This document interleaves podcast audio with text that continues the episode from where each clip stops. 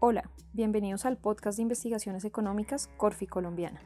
Como todos sabemos, el sector aeronáutico se ha visto severamente afectado debido al COVID-19. Por esto, nuestro equipo de renta variable realizó un análisis del sector en Colombia, su estructura, principales participantes, rutas y escenarios del impacto de un nuevo normal con distanciamiento social a nivel sectorial y empresarial, junto a las recomendaciones respectivas para sus participantes. Hoy nos acompañan Daniel Duarte y Roberto Paniagua, analistas del equipo de renta variable, quienes nos hablarán un poco más sobre este análisis.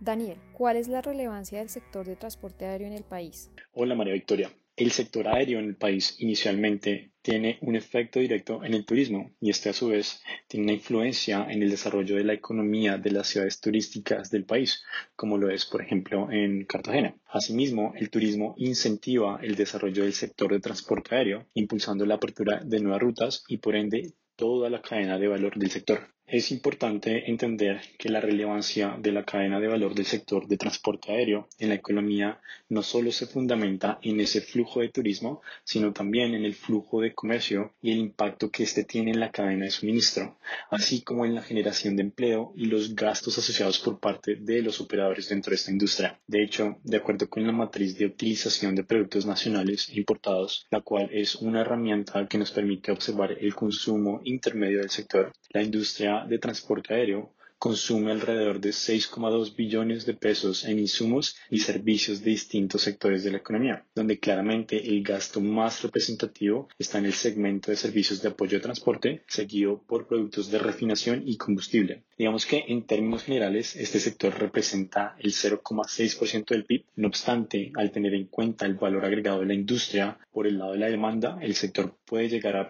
representar hasta el 2,6% del PIB. Ahora cuéntanos un poco cuál es la estructura del sector actualmente y quiénes son sus principales stakeholders. La industria de transporte aéreo está dividida en dos segmentos esencialmente, el transporte de pasajeros y el transporte de carga. Entonces, en cuanto a transporte de pasajeros, el sector es dominado principalmente por dos jugadores, Avianca Holdings y Latam. Estos dos jugadores conjuntamente cuentan con aproximadamente el 70% del mercado medido por tráfico de pasajeros. Dentro de estas participaciones, Avianca tiene el 50% del mercado y la TAM el 20%. Acá es importante mencionar eh, que ambas compañías se encuentran cruzando el proceso de ley de quiebras en Estados Unidos. En cuanto al segmento de transporte de carga, el aeropuerto El Dorado se ha convertido en un jugador importante en el envío de carga, principalmente flores. En términos generales, a través de las rutas Bogotá-Miami y Medellín-Miami se moviliza aproximadamente el 40% del total de carga del país y preocupa, al igual que en el segmento de transporte de pasajeros que Avianca y Latam conjuntamente cuentan con una participación dominante. En este caso es de aproximadamente el 60% del mercado. Por otro lado, teniendo en cuenta la cadena de valor del sector, los principales stakeholders, además de las aerolíneas, son los concesionarios, los pasajeros, los proveedores de servicios turísticos y el gobierno, al ser este también un servicio público. Daniel, ¿cómo se están adaptando los jugadores a la coyuntura reciente? En cuanto a la situación actual, las aerolíneas han venido adaptándose progresivamente al impacto causado por el COVID-19 Acá la protección de la caja es realmente lo que prima en este momento y en este sentido las compañías han venido reduciendo sus costos fijos en la medida de lo posible. Han entregado vouchers a sus clientes que ya tenían vuelos comprados para así evitar reembolsos y proteger su caja. Y en el caso particular de Avianca Latam, estas dos compañías, como ya lo mencioné, entraron en el proceso de ley de quiebras, el capítulo 11 en Estados Unidos. El objetivo de ambas empresas es proteger y preservar sus operaciones. Asimismo, estas empresas también han solicitado apoyo financiero por parte de los gobiernos de los países donde tienen en operaciones. Por otro lado, el plan de reestructuración financiera incluye la reestructuración de deuda, la reeducación del tamaño de las compañías aéreas. Esto incluye el recorte de su flota y de rutas menos rentables. En este caso, esta reconfiguración podría afectar la conectividad de las ciudades más pequeñas y remotas del país. Teniéndose en cuenta, es probable que se necesiten medidas adicionales para salvar las rutas aéreas que antes de la crisis eran menos rentables. Roberto, de acuerdo al análisis que realizaron, ¿Cuáles son los escenarios planteados para el sector aeronáutico y qué concluyen de los mismos? En medio de la incertidumbre sobre las expectativas del sector aeronáutico, realizamos un análisis de escenarios para los próximos dos años. Para el mercado local, construimos una aerolínea tipo, cuyas métricas corresponden al promedio ponderado por participación en el mercado de Avianca y Latam, las dos principales aerolíneas para ese mercado en Colombia. Nuestro escenario base incluye un reinicio de operaciones sin una vacuna, implicando medidas estrictas de distanciamiento social por lo menos durante 2020. Además, según supuestos estimados por la IATA, suponemos que los protocolos de distanciamiento social van a requerir dejar una silla vacía entre pasajeros en los aviones. En este escenario, se asumen las estimaciones de la IATA para el comportamiento del pasajero pago kilómetro, con una reducción en 2020 y una recuperación gradual para llegar entre 2022 y 2023 a los niveles registrados en 2019. A su vez, el factor de ocupación se vería afectado inicialmente por las medidas de distanciamiento social, con un factor del 62% según el dato global estimado por la IATA.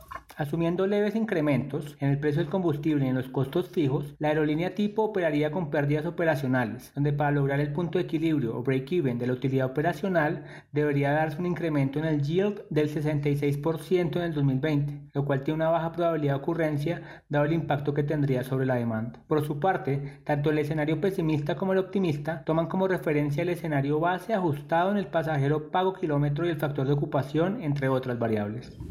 En general, resulta claro que las medidas de distanciamiento social tendrán un impacto adverso para las aerolíneas respecto a los niveles de ocupación que han registrado históricamente, generando que sea altamente inviable que puedan operar a menos que los protocolos de distanciamiento sean menos exigentes, las aerolíneas realicen un incremento en sus tarifas, haya mayor optimización de costos y gastos o reciban algún tipo de subsidio estatal.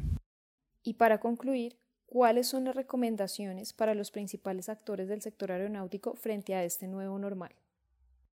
Consideramos que las aerolíneas deben enfocarse en establecer mayores eficiencias en su estructura de costos y gastos, donde los modelos low cost podrían ser la referencia. Adicionalmente, deben centrarse en rutas nacionales e internacionales más rentables, con un ajuste en las frecuencias de rutas, con posibles efectos en el cierre de las menos rentables, las cuales podrían ser subsidiadas por el gobierno, autoridades turísticas o por privados. Respecto al gobierno, las dificultades que enfrentarían las aerolíneas para ser rentables podrían requerir de un subsidio gubernamental parcial a determinadas rutas con riesgo de cobertura o al diferencial en los niveles de ocupación de las aerolíneas para alcanzar un break-even en su operación durante el aislamiento social. Los comercializadores de combustibles pueden permitir una mayor flexibilidad en los periodos de pago con el fin de permitir la viabilidad operativa de las aerolíneas teniendo en cuenta que el combustible es el principal costo variable. Esta medida a su vez puede requerir de una ayuda del gobierno. Por su parte, las concesiones aeroportuarias han percibido un choque importante en sus ingresos regulados y no regulados, donde podrían darse compensaciones por parte del gobierno a través de una ampliación del plazo de la concesión o mediante una disminución en la contraprestación de los ingresos. Bueno, Daniel y Roberto, muchísimas gracias por acompañarnos el día de hoy y compartir con nosotros este análisis del sector del transporte aéreo en el nuevo normal. Recuerden suscribirse a nuestro canal, descargar los podcasts y dejar una valoración. Nos pueden seguir en Twitter, Facebook y LinkedIn como arroba Corfi Soy Victoria y los espero en nuestro próximo podcast.